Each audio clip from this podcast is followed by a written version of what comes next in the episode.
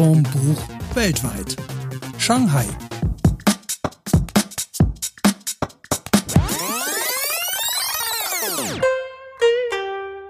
Hallo zusammen, heute sind wir wieder bei einer neuen Folge von Schussform Buch weltweit. Wir sind in Shanghai zusammen mit, ich sage jetzt einfach mal Kümmel, du kannst dich ja gleich direkt selber vorstellen. Wir sind schon ganz alte Freunde, schon seit Grundschulzeiten und ähm, haben uns immer mal wieder mehr oder weniger getroffen, schaffen es aber, und das finde ich super sensationell, einmal im Jahr auf ein Update. Und jetzt sind wir live dir zugeschaltet. Stell dich doch bitte mal vor. Ja, Hi Steffi, hi Mats.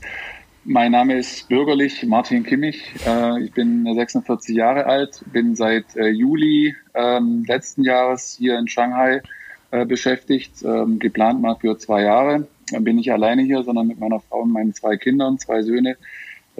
Morgen sieben, der Jüngere und ähm, der Ältere zehn. Und haben hier natürlich schon einiges erlebt äh, vor Corona und äh, jetzt natürlich auch ab Corona. Ja, bevor es losgeht mit den Updates zu Corona, weil da sind wir jetzt natürlich auch sehr gespannt, weil wir vor zwei Wochen schon mit jemandem in Shanghai gesprochen haben, wie es jetzt mittlerweile aussieht. Erstmal unsere Standardfrage, was liest du gerade im Moment? Mhm. Also ich lese äh, viele verschiedene Dinge. Also online lese ich äh, Spiegel Online äh, schon seit jeher. Das war meine erste Informationsquelle. Äh, weitere Online-Kanäle national sind dann so Süddeutsche und Stuttgarter Zeitung und äh, ab und an auch den Schwarzwälder Boden, um zu wissen, was sozusagen in meiner Heimatstadt Schramberg los ist. Ähm, dann international online CNN, um äh, eben auf dem Laufenden zu bleiben, was äh, sich in den USA äh, so tut, äh, am meisten betroffen ist. Ähm, und dann gibt's hier auch noch so Shanghai Daily und äh, die China Daily ähm, als lokale Quellen. Und äh, ja, Print äh, tatsächlich, wenn dann äh, eben äh, Bücher. Ähm, ich habe tatsächlich, äh, also so seit Februar, ähm, zwei Bücher gelesen. Ähm, die sind äh, wirklich nicht leichte Kost, äh, aber das war ganz gut, um so Neudeutsch sagt man so, etwas resilienter äh, zu werden. Jetzt äh, auch im Zuge der Corona-Krise. Und zwar das eine, äh, sind beide recht bekannt. Also das eine ist von äh, Viktor Frankl, äh, trotzdem Ja zum Leben sagen. Ähm, ich weiß nicht, ob ihr das kennt. Äh, das ist eben ein äh, ehemaliger oder bis zu seinem Tod ein Psychiater, äh, der eben das KZ überlebt hat und da den KZ-Alltag beschreibt auf eine ganz, äh, ja, trotz der Umstände sehr positiven, lebensbejahenden Art. Also das ist äh, sehr beeindruckend. Ähm, also es sind sehr viele, ich sage mal, Sinnfragen so über das Leben, zum Leben, die da gestellt werden.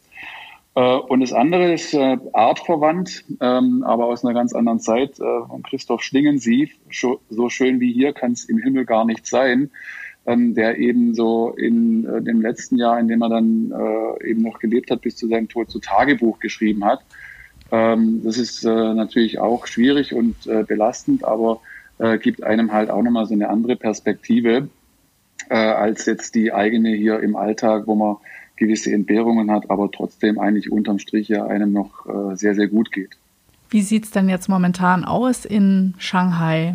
Könnt ihr jetzt, seid ihr wieder relativ zur Normalität zurückgekehrt? Oder ich meine, für euch ist die Situation wahrscheinlich auch anders, wenn ihr Kinder zu Hause habt oder dürfen die schon wieder in die Schule gehen? Na, ich würde mal sagen, wir haben so eine Corona-Normalität eigentlich seit Anfang Februar. Also die Kinder sind nicht in der Schule. Das heißt, äh, wir machen Homeschooling oder vorwiegend halt die Antje, äh, meine Frau. Ähm, das ist eine Herausforderung, die jetzt aber ja in Deutschland auch angekommen ist. Ich meine, zum Glück äh, ist sie nicht berufstätig und kann sich darauf konzentrieren. Und ansonsten gibt's hier schon, also auch wieder Freiräume, aber halt äh, schon auch unter, also in so einem Rahmen, der auch stark reguliert ist. Also es gibt äh, eben die Maskenpflicht seit äh, Februar und ähm, da wird man dann auch wirklich gleich angesprochen, wenn man äh, die Maske nicht äh, aufhat, was aber okay ist, weil ich bin davon überzeugt, dass die schon auch ähm, schützt. Ähm, dann äh, gibt es eben so ein Geo-Tracking, das heißt, äh, jede Provinz in China ähm, liefert eben den äh, Usern und hat ja jeder ein Handy und nutzt eben jeder entweder ähm, WeChat, äh, also die äh, Plattform von Tencent oder äh, eben Alipay, die Plattform von Alibaba, ähm, wo sozusagen deine Bewegungsdaten getrackt sind. Und wenn du dich halt außerhalb deiner Provinz bewegt hast, wird es angezeigt. Und wenn du dich außerhalb von China bewegt hast, wird es angezeigt. Ähm, so dass äh, du nur diesen Green Code hast, wenn du halt äh, mit dem Handy dann nachweisen kannst, äh, nicht unterwegs gewesen zu sein. Und ohne diesen Green Code kommst du zum Beispiel nicht in ein Restaurant oder in ein Einkaufszentrum oder in einen Laden. Ähm, also dann musst du sozusagen bestimmte Voraussetzungen erfüllen. Und ähm, das dritte Beispiel ist eben, dass halt überall Temperaturmessungen stattfinden. Äh, also auch vor jedem Restaurant, vor jedem Laden, äh, auch wenn du nach Hause kommst, äh, sozusagen bei deinem Wohngebiet. Und sobald halt, was bei uns jetzt zum Glück nicht der Fall war, jemand da auffällig ist mit eben einer Temperatur über dem Grenzwert von, weiß ich nicht, 37,5, ähm, dann wird man halt sozusagen der Gesundheitsbehörde überstellt sodass man hier auch tunlichst aufpasst, jetzt irgendwie auch nicht Corona, äh, eine Grippe oder einen Schnupfen zu vermeiden, um halt bloß kein Fieber zu bekommen. Und wie ist dann der normale Arbeitsalltag? Also habt ihr jetzt quasi so Sicher Sicherheitsabstände zwischen den Büroarbeitsplätzen oder wie könnt ihr das und arbeiten dann alle mit Maske oder wie ist das vorgesehen? Ja, also arbeiten alle mit Masken, sind eigentlich alle normal an ihrem Arbeitsplatz im Büro. Äh, in der Kantine gibt's äh, eben die Bestuhlung mit einem größeren Sicherheitsabstand als bisher. Man kann sich aus der Kantine auch sein Essen in so Schalen an Arbeitsplatz holen, wenn einem das besser behagt. Es wird hier quasi täglich zwei, dreimal desinfiziert, also die Toilettenräume, aber auch dann die Büros. Äh, und wir hatten oder haben jetzt noch diese Woche auch die Möglichkeit, äh, nach Wunsch oder nach Bedarf äh, im Homeoffice zu arbeiten. So versuchen wir halt individuell auf die Bedürfnisse einzugehen, zum einen und zum anderen halt auch diese ähm, ja, Hygienestandards im Zuge von Corona dann auch einzuhalten und hier den Mitarbeitern Sicherheit zu bieten. Und wir haben, also wir haben hier äh, bei einem Unternehmen, für das ich arbeite, 2000 Mitarbeiter in China und wir haben bis äh, heute ungefähr 100.000 Masken verteilt. Also wir haben äh, pro Mitarbeiterin, pro Mitarbeiter jede Woche drei, vier Masken äh, verteilt, um, wo es zu Beginn eben ein bisschen Engpass gab, dafür zu sorgen, dass äh, da jeder gut ausgestattet ist. Du hast eben gesagt, dass ähm, du ja auch noch ein bisschen den Kontakt in die Heimat hältst, äh, Stichwort Schwarzwälder Boote. Ist das ja. äh, jetzt von deiner Sicht aus, ist das, was ihr da gerade erlebt, das, was wir in ein paar Wochen dann auch haben werden hier in Deutschland? Oder wie würdest du das einschätzen? Naja, ja, das ist eine gute Frage, Mats. Ich denke, die bisherige Entwicklung zeigt schon diese Logik. Äh, ich kann mich noch gut erinnern, äh, als äh, wir eben unseren Freunden dann eben von den Masken berichtet haben und so die ersten Fotos verschickt haben und auch in der öffentlichen Diskussion in Deutschland, ähm, also auch in diesem bekannten Drosten-Podcast, wo irgendwie Edition 4 über Masken gesprochen wurde, ja, bringt nichts und wird nicht kommen. Und jetzt seit gestern gibt's halt doch die Maskenpflicht. Ähm, also ich glaube schon, dass, äh, weil es ist ja mittlerweile, glaube ich, auch Fakt, ähm, zur Lösung des Problems heißt äh, ein Impfstoff, ja, äh, vorhanden ist, ähm, man eben mit dem Virus wird leben müssen. Und dazu gehören eben Masken, dazu gehören meines Erachtens auch als Früherkennung Temperaturchecks, dazu gehört dann auch äh, die App, wenn sie in Deutschland kommt, natürlich äh, mit einem anderen Durchgriff und einer anderen Verbindlichkeit wie hier in China. Ähm, aber letztlich äh, glaube ich, ob man das jetzt äh, gesellschaftlich gut findet oder nicht, sind die Maßnahmen, die hier ergriffen wurden, offensichtlich ja schon auch wirksam. Da würde mich interessieren, du hast eben gesagt, also bevor man ins Restaurant geht, äh, wird Fieber gemessen und Temperatur gemessen. Das heißt, Restaurants sind offen und wie muss ich mir das in einem Restaurant vorstellen dann? Mit Mundschutz rein, runter und dann wieder raus oder wie läuft das? Ja, genauso wie du es gerade äh, beschrieben hast. Also tatsächlich mit Mundschutz rein, dann setzt man sich hin, äh, äh, isst. Das ist dann so ein bisschen eine Sicherheitslücke, wenn man so will. Äh, und ähm, geht dann auch wieder. Also die äh, äh Bedienungen oder das Barpersonal ist dann die ganze Zeit mit Mundschutz äh, am Start. Ähm, es gibt aber hier ja also wahnsinnig viele Restaurants auch äh, unterschiedlicher Nationalitäten in Shanghai. Also wir waren jetzt auch abends schon mal irgendwie beim Italiener.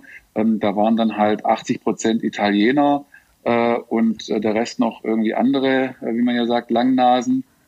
Und da hätte man jetzt, äh, abgesehen von den Masken, die die Bedienungen getragen haben, nicht äh, gemerkt oder gewusst, dass jetzt hier irgendwas anders ist als sonst. Also es war völlig normal. Da lief italienische Musik, äh, wurde palavert.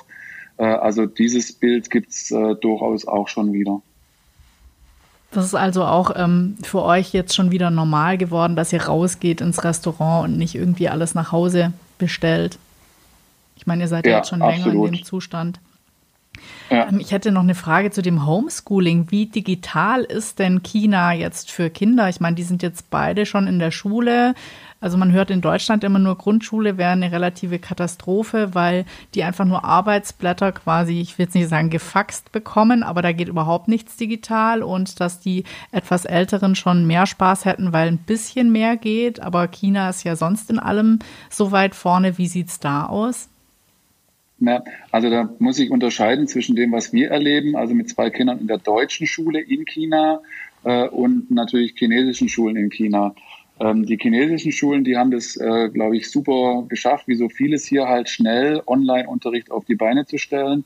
Ähm, also es lief dann schnell alles über Zoom und ähm, dann wirklich virtuelle Klassenräume, ähm, wo dann eben die Kinder schon auch zum Leidwesen der Eltern halt sechs, sieben Stunden dann halt vorm Bildschirm sitzen und äh, im virtuellen Klassenraum, aber interaktiv dann Unterricht äh, erfolgt. Äh, und bei uns äh, eher so, wie es du beschrieben hast, Steffi, ähm, also man kriegt per E-Mail Arbeitsblätter, druckt die dann aus und geht die mit den Kindern durch. Es gibt ab und an mal so eine Zoom-Session, ähm, aber ich würde das eher, glaube ich, so beschreiben, äh, wie ich es auch äh, lese, dass es in Deutschland stattfindet. Also es ist eher noch mangelhaft und unzureichend. Also haben Sie noch nicht so viel gelernt, obwohl Sie quasi in China dann auch ansässig sind? Naja, die deutsche Schule hier ist ja sozusagen halt einfach das deutsche Schulsystem äh, in einem anderen Territorium. Die orientieren sich halt äh, an Deutschland und nicht an China. Ist für die aber natürlich auch eine, eine äh, schwierige Situation. Ich verstehe das schon. Also die ganzen Lehrer, man muss das ja sehen, auf der Zeitachse ähm, Chinese New Year war Ende Januar, Anfang Februar. Das ist ja hier sozusagen so der Urlaubshöhepunkt des Jahres in China. Äh, und im Zuge dessen sind einfach viele Ausländer äh, in ihre Heimat gereist äh, und viele dann eben auch gar nicht mehr zurückgekommen. Und äh, genauso das Problem hatte die deutsche Schule auch. Also äh, das waren sowieso schwierige Bedingungen, das alles auf die Beine zu stellen und nochmal erschwert einfach dadurch, dass äh, viele halt auch gar nicht hier in Shanghai waren. Dann habe ich noch zwei Fragen und zwar Kinderspielplätze oder Parks. Hat sowas jetzt ganz normal offen? Also bewegen sich alle im freien Raum nur mit Masken oder gibt es da auch noch irgendwelche Beschränkungen? Ja, also es hat ein bisschen äh, gedauert. So die großen Parks, die waren alle geschlossen. Ich würde sagen, so von Anfang Februar bis äh, Mitte, Ende März, also schon relativ lang. Ähm, die haben jetzt aber mittlerweile auch wieder geöffnet. Äh, und ähm, da ist aber Maskenpflicht. Und ähm, da kann man sich dann aber, also je nach Park, auch auf einer Wiese dann hinsetzen und Fußball spielen. Das ist alles okay, äh, aber halt immer äh, mit Maskenpflicht. Jetzt so dieses äh, Social Distancing, das ist hier gar nicht so das große Thema. Also ich bin jetzt auch vor drei Wochen dann mal wieder U-Bahn gefahren.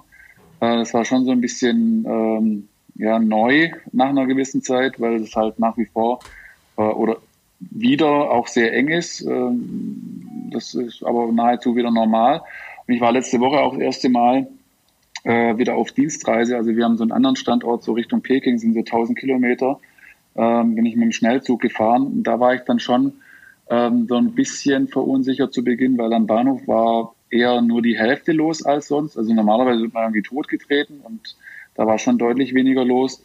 Ähm, und es gab schon auch natürlich äh, Abstufungen. Also Maske war äh, sozusagen die Grundstufe. Ähm, dann viele auch mit so Plexiglasbrillen äh, und dann auch welche so in kompletten Plastikanzügen verhüllt. Ähm, und von der Sorte sind mir dann gleich mal morgens zwei begegnet. Dann habe ich schon gedacht, ob ich ein bisschen underdressed bin.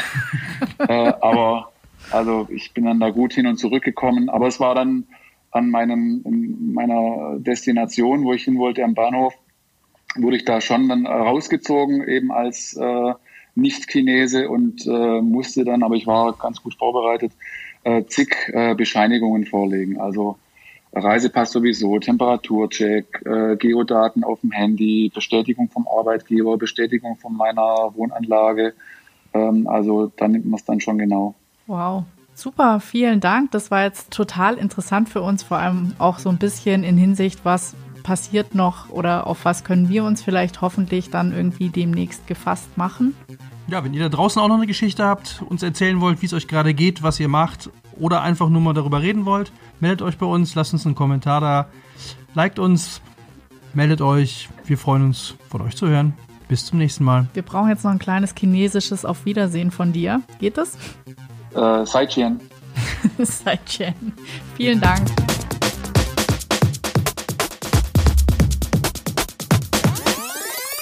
Schuss vorm Buch.